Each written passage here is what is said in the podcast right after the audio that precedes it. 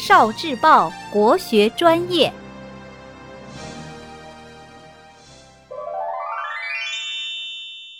孔明灯，孔明灯又叫天灯，还叫许愿灯，是一种古老的中国手工艺品，在古代主要是战争的时候用。现代人放孔明灯，主要是祈愿幸福美好。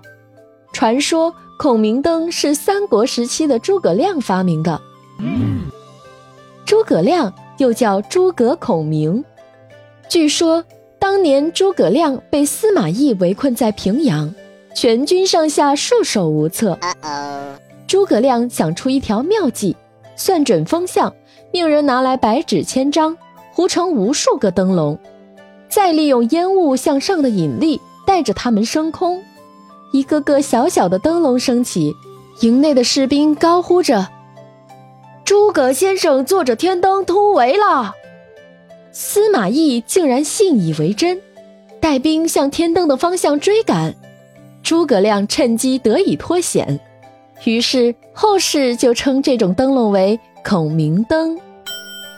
还有一种说法是，在五代时候有一个新妻娘，随丈夫在福建打仗时，她曾用竹篾扎成方架，糊上纸做成大灯，地盘上放着燃烧着的松枝。灯就靠热空气飞上天空，用作军事联络信号。这种松枝灯笼的外形像诸葛亮戴的帽子，所以被人称为孔明灯。